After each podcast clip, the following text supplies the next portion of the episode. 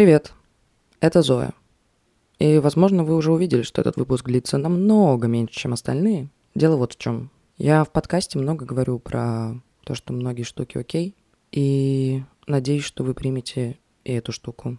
Дело в том, что сегодня не будет нормального выпуска, потому что мне очень тревожно, и я не могу собраться и разговаривать словами через рот. Понедельник, как говорится, день тяжелый. Поэтому надеюсь, что вы сегодня проснулись в хорошем настроении. Я надеюсь, что этот день будет приятным и принесет вам много классных эмоций. А даже если не принесет, ну, значит, следующий принесет. В следующем дне мы уже с вами услышимся, и я поговорю о том, о чем хотела поговорить, и встречу это утро с вами.